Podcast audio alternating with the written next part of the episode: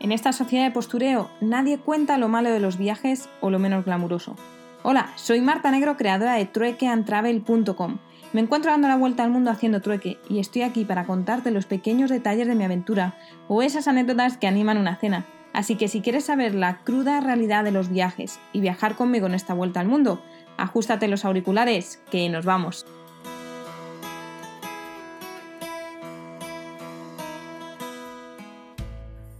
Muy buenas tardes desde Tabagua. Acabo de encontrar un sitio así un tanto peculiar.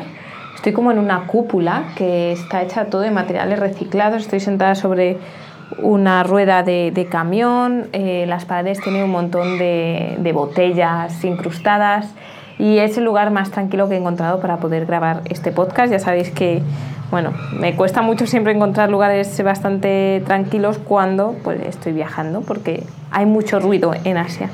Y me falta por contaros el último día de, la meditación, que suponía que era mediodía y al final terminó siendo un día completo, lo que me permitió pues, ver un poquito más de cerca la realidad de, la vida en el campo de, de Myanmar. Así que la verdad que estoy muy agradecida. Como digo, el día empezó a las 5 de la mañana con la primera meditación sentada, eh, esta vez en una silla de nuevo, cual abuela, para evitar el dolor de las rodillas. Y mm, bueno, en un principio tenía pensado que esa fuese mi última meditación. Creo que mi cupo de, meditaciones eh, por una temporada se, habían llegado al límite, ¿no? Em, aún así, la meditación en sí fue bastante buena y lo que más me gustó, como siempre, es terminar eh, e ir a ver el amanecer y sentarme y ver los campos con esa bruma, los bueyes, el hombre que llega ahí tirando del buey para dejarlo y clava la estaca en el campo para que me imagino que vaya comiendo solo la, hierba de, una zona en concreto. Y, bueno, y después de eso ya nos quedaba otras más meditaciones más, que en el momento que Rita dijo, venga, vamos a caminar, yo le dije, mira, digo, yo lo siento, pero digo, yo no siento ahora mismo el tema de meditar. Eh, quiero, no quiero estar caminando por dentro de, la sala, digo, si puedo estar caminando por fuera, pues yo lo hago fuera, porque igualmente en ese lugar tampoco había mucho que hacer y, estaba haciendo lo mismo meditando o no, que es contemplar y ver lo que tenía a mi alrededor. Así que bueno, hice la meditación caminando por fuera del edificio, con lo cual podía ver el, campo y la vida, ¿no? el día a día. Hubo otra meditación de 30 minutos, ya esa era la última, y después de eso me pegué mi merecida ducha y nos sentamos a la mesa y os lo juro que nos habían preparado un auténtico banquete después de dos días o no comiendo o comiendo a base de fruta. Y la mujer, por lo que nos contaban, tenía un restaurante antes en, en Yangon, que es la ciudad principal de aquí, y la mujer cocinaba súper bien, o sea, comimos un montón. Eh, aunque sí que es cierto que después de las meditaciones, creo que ocurre un poco como ocurre cuando haces ejercicio, que el apetito te disminuye y eres como capaz de controlar un poco más eh, la ingesta, ¿no? la cantidad de, de comida que haces. De hecho, en el libro que ya me he terminado de leer pone que la meditación ayuda al control de peso porque tienes un autocontrol y te permite escuchar tu cuerpo cuando estás realmente satisfecho con la comida, ¿no? Y eso sí que lo he notado en, ese, bueno, ayer eh, y hoy, que, soy capaz de controlarme un poco más y de, bueno, de ponerle fin y de no tener que acabar todo, absolutamente todo lo que tengo en el plato. Bueno, después de eso nos llevaron a pasear por el pueblo y lo más peculiar de todo es que, bueno, hacía mucho sol y nos dieron un típico gorro que yo deduzco que era el que utilizaban los trabajadores en el campo, y digo deduzco porque en el momento de ponérmelo yo dije, tengo un cabezón porque a mí esto no me cabe y no hacía más que caerse para los lados cuando soplaba el viento. Y luego ya comprendí que como están siempre inclinados en el campo, la parte de la coronilla es la que está pues más, eh, pues más arriba ¿no? en la posición. Y, nada, esa posición es la que te permite pues colocarte el gorro y sin que se caiga. Estar mirando para abajo, te colocas el gorro y ahí sí que se quedaba, ¿no? Entonces, bueno, para caminar era un poco incómodo, pero estuve yendo por el, por el pueblo con ese, con ese típico gorro de, campo. Nos llevaron a dos templos eh, paseando y uno de ellos, el último que visitamos, aparte de tener un pequeño lago con un montón de flores de loto y nenúfares y demás, nos contaron que en ese el monje que, que llevaba todo el templo murió hace tan solo 3 o 4 años y murió con 106 años el hombre, o sea que hay algunos muy longevos, unos birmanos muy longevos. Y allí pues eh, la mujer eh, Rita pues se sentó para que nos meditásemos de nuevo y dijo otra vez, bueno, aquí nos quedamos eh, media hora meditando delante de un Buda inclinado y yo dije, bueno, yo prefiero irme a dar una vuelta. Al final nada, fueron tres minutos y ya está. Así que por el momento lo que estoy sacando, aunque luego lo contaré todo en el audio del balance de la meditación, es que realmente la meditación es escucharte a uno mismo y cuando lo necesitas, ¿no? Y en este caso, en los retiros eh, estás condicionado a los horarios y para mí eso no, no funciona, ¿no? Pero bueno, sigo con el día.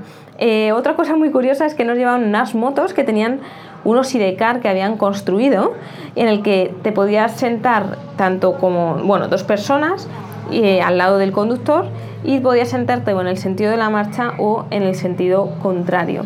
Es decir, eh, una persona al lado del conductor y la otra eh, mirando hacia atrás. Y, y, nada, mira, acaba de pasar un monje y se me acaba de quedar mirando como esta chica que hace aquí metida adentro hablando sola. Bueno, pues eso fue muy curioso. Hice una foto eh, al compañero, a Daniel, para que lo veáis y, la verdad que, bueno, este tipo de experiencias son chulas porque de otro modo no las hubiese vivido, ¿no? También nos llevaron a un bar a sentarnos y a beber caña de azúcar recién exprimida, que eso supo a gloria. Y nada, lo más interesante de, pasear por el pueblo es lo sorprendido que estaba la gente eh, de ver a los extranjeros, ¿no? Y se quedaban mirando, algunos te sonreían, otros así con cara muy, mucho de sorpresa. Y mm, se suponía que cuando ya regresamos al rancho este o a la casa, en una hora llegaba el transporte para traernos de nuevo a, a Tabagua, hasta el lugar donde estoy ahora. Pero resulta que aquí en Asia una de las cosas que estoy cultivando mucho es la paciencia, que también es uno de los aprendizajes que me estoy llevando del viaje y que realmente lo necesitaba en mi día a día porque el transporte no llegó hasta cuatro horas después. Yo tenía, eh, bueno, había quedado con una chica que conocí en otro pueblo y al final tuve que cancelar porque le dije, mira, no sé cuándo voy a llegar y, efectivamente pues llegó el transporte cuatro horas más tarde de lo previsto. Pero me alegro mucho porque gracias a esas cuatro horas extras o esas horas de espera, en las que no estábamos meditando porque no estaban previstas, tuve uno de los momentos más chulos y yo creo que más bonitos de, todo el, retiro no sé si os acordáis, perdón, que ayer eh, había una chica que está, una niña muy sorprendida, pues siempre por el pelo mirándome, que se llama Mimechi o Miechi, no sé, una de los dos. Pues como digo, estaba muy sorprendida por el pendiente de la nariz, que lo podía esconder para adentro y demás, por los tatuajes que los tocaba como para, para ver que, que no se borraban, ¿no? Y comparaba mucho el, pues el color de la piel, em, me tocaba la piel, ¿no? Y a base de mímica, pues bueno, pues ha ido fluyendo, fluyó un poco la conversación entre comillas. Y en uno de esos momentos eh, me ha hecho lo que debo, lo que creo que debe ser un juego tipo de estos promesa, de, los típicos que cuando te coges los dos dedos meñiques, perdón, y se promete algo, pero me lo hizo de tal forma que era, se colocaba una palma de la mano hacia abajo eh, la otra persona cogía un pellizco de la parte superior de, la mano y luego hacías lo mismo sucesivamente con las otras manos hasta que, bueno, pues obviamente ya no tenías más manos para poner más montaña y de ahí te soltabas y las dos manos se las ponías tapando los dos oídos, ¿no? Y eso me ha hecho repetirlo un par de veces y luego los niños que teníamos alrededor también lo repetían, o sea que es algo, no sé qué, qué debe ser, qué símbolo debe ser, pero lo hacía conmigo, ¿no? Y me señalaba todo el tiempo los, eh, los pendientes, eh, el del tragus, el de la parte de arriba de la oreja y yo pues sus uñas pintadas de hace semanas que las tenía eh, pues bueno, obviamente de trabajar en el campo pues no en muy buenas condiciones. Le ha gustado mucho la pulsera negra que llevaba, que está hecha a mano, me la hizo Gemma en su momento. Y bueno, la verdad que he sentido en, en si podía sacármela porque era de esas que les haces un nudo, lo quemas y ya pues no te lo puedes quitar. He logrado sacármela sin romperla y se la he regalado. Y le quedaba bastante grande y me hacía así con gestos que si la podía hacer más pequeña y bueno, le he dicho, podría cortarla. Me decía, no, no, no lo cortes. Y yo, bueno, vamos, vamos a ver qué, qué invento podemos crear y he encontrado como un hilo de plástico y lo he cortado y le he hecho un apaño así para hacerla más pequeñita y no veáis lo contenta que estaba mi miechi. Y luego me señalaba el color de la pulsera que es negro con el color de su piel como diciendo mira, no hay mucha diferencia de color, ¿no? Y se reía. Y luego, durante todo el tiempo que estaba allí, pues me hacía gestos de, que yo he interpretado como que no me marchase, luego me abrazaba, eh, de nuevo me señalaba, me hacía un gesto de eh, señalar la pulsera, se señalaba la cabeza, el corazón, supongo que era algo así como que, que no lo va a olvidar, ¿no?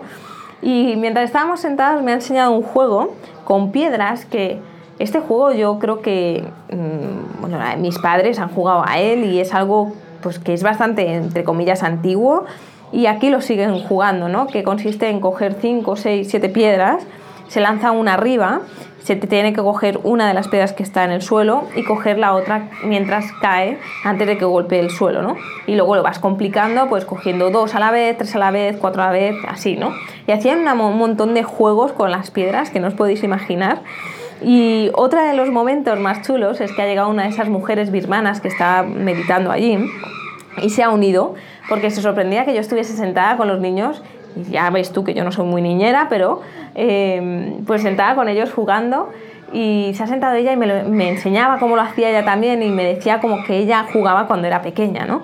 Y la verdad que esa estampa de ver la mujer mayor con un montón de arrugas, piel oscura y al lado todos los niños también pintados con, con la piel, eh, con ese árbol que es el tanaka, que es con el que se decoran la piel, eh, pues ha sido muy muy chulo, la verdad. Y ha llegado más adelante una niña que tenía la cara totalmente pintada con este árbol Tanaka y me sonreía y desde que les hice las primeras fotos ahora están más curiosos, ¿no? Y yo creo que me tientan para que también les haga fotos y, demás. Y así que esta niña, como no para de sonreírme, le pidió que si, si le podía hacer una foto. Así que le he hecho varias fotos y ya a continuación más niños han empezado a unir.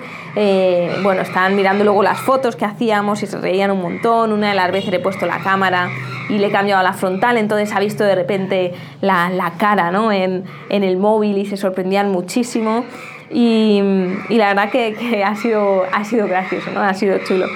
Y luego estas dos niñas, la de la cara pintada y, y mi Miechi, la, de, la que le he regalado la pulsera, pues no han parado todo el tiempo de, estar abrazándome, cogiéndome del brazo. Incluso eran un poco celosas porque eh, había un niño alrededor nuestro que, bueno, yo le he hecho como que jugase también a lo de las piedras y la niña grande decía que no, que no. Y yo, sí, venga, vamos a jugar todos, ¿no? Era como que quería solo mi atención para ellos. Y luego ya nos hemos sentado a ver cómo jugaban eh, en corrillo a, esto de las piedras y había una niña ya más mayor, tendría ya sus 13, 14 años, que tenía una habilidad para jugar, se hacía unas virguerías con las piedras increíble. De esto, como si fuese un croupier moviendo las manos súper rápido, o sea que la cantidad de tiempo que deben pasar entreteniéndose con, con algo tan sencillo como que es un juego así, ¿no? Después de eso ya los niños, ya sabéis que cuando les, dan, les das la mano te cogen el brazo, han empezado a coger más confianza, eh, todo el rato encima mía y ya pues bueno, me he metido a la zona de donde meditábamos, que ahí ya no podían entrar, a descansar. Y ya después de otro rato he vuelto a salir y la misma niña, mi Miechi, me ha llevado con el brazo a que viese más campos de gente trabajando. Y yo creo que ella debería pensar, esta chica que se sorprende y se siente aquí a ver durante tanto tiempo gente trabajar en el campo cuando para ellos es algo absolutamente todo normal, ¿no? Han venido otros tres niños y uno de ellos se ha ido a buscar frutos que eran como mini manzanas con un hueso dentro, no sé, no sé muy bien cómo describirlo, y ha venido con su gorra llena de frutos y entonces me iban ofreciendo y estábamos ahí sentando mientras, eh, bueno, iba a decir hablando, pero hemos hablado un poquito con el Google Translator eh, y bueno, pues como digo, ha sido un momento que no hubiese tenido si no hubiese hecho este, este retiro, ¿no? La verdad que después de ver todo esto, después de ver las condiciones, me siento una auténtica privilegiada, eh, sinceramente. Después de, de, estar viendo todo, todo a mi alrededor, he tenido una charla con Daniel, Daniel, el, perdón, Daniel, el otro chico, y con Rita, y yo a, a, a relucir algo que, que, creo que bueno, es importante, ¿no? Yo le decía que a mí me parecía el mundo muy injusto de que porque yo tenía tanta suerte de haber nacido en el lugar donde he nacido y tenía opciones para elegir, mientras que esos niños su opción es que los padres viven en la ciudad, les envían al campo, van al colegio por las mañanas y por las tardes trabajan y los fines de semana pues creo que descansan el domingo, si descansan, ¿no? Y, y claro, se ha metido Rita a hablar y me decía que que eso lo que depende de dónde nazcamos de un sitio a otro es el karma. Y yo así, mira, esto ya del karma, esto es demasiado, la verdad. Yo no creo que el karma dependa de eso. Me parece que es un mundo muy injusto y también reflexiono que me parece muy egoísta la vida de estar solo meditando, porque realmente hay, bueno, el 70% de los monjes, ya me he enterado que son falsos monjes, ya grabaré un, un podcast con la cara negra del budismo, porque hay un montón de cosas que me estoy enterando que vaya tela, más las que yo estoy viendo, ¿no? Ya sabemos que nunca no hay nada perfecto. Pero yo decía que sentarme solo a meditar y ver que pasan tantas injusticias y no hacer absolutamente nada me parecía muy injusto, porque sí, está muy bien el tema de la meditación para mejorar, e intentar tener un, un equilibrio mayor en ti mismo, que eso va a repercutir en los más cercanos y luego pues quizá puedes ayudar a otras personas, pero claro, Rita, por ejemplo, su manera de ayudar era meditar, pero eso a mí me parece muy egoísta porque solo se está preparando ella misma su mente para que en el momento en el que su cuerpo ya, como dice, ya esté podrido y ya no sirva, pues ella se muere, pero su mente perdura, ¿no? Y me decía que todo el mundo tenía opción de hacer eso, pero claro, si aquí todo el mundo en este país se, se convierte a monje y vive de, la, pues de las donaciones, pues al final nadie viviría, ¿no? Si todo el mundo fuese monjes y adoptasen esta vida cómoda, entre comillas, de estar meditando y de vivir la vida, ¿no? Así que bueno, ahí hay varias cosas que el día de mañana me lo voy a tomar para, para descansar. Eh, hoy al final, eh, ahora os cuento en el audio del día de hoy todo lo que he hecho, pero necesito un día de, bueno, de, de parar y de procesar todo lo de este retiro y eso es lo que me va a permitir hacer este balance de, de retiro de tres días de, meditación, vipassana y samatha. Y bueno, pues en principio ya está, no me lío más, que ya van 16 minutos y ya habéis escuchado bastante. Acordaros, aunque no esté subiendo los audios, que ya Araceli, mi amiga, me ha dicho, Marta, no puedo escuchar tus audios antiguos, es porque cambié la tarjeta del móvil y ya no se pueden reproducir y no tengo internet para subir los nuevos a la página web. Igualmente os recuerdo mi página web www.truecantravel.com y nada más, yo me despido hasta mañana. Tada.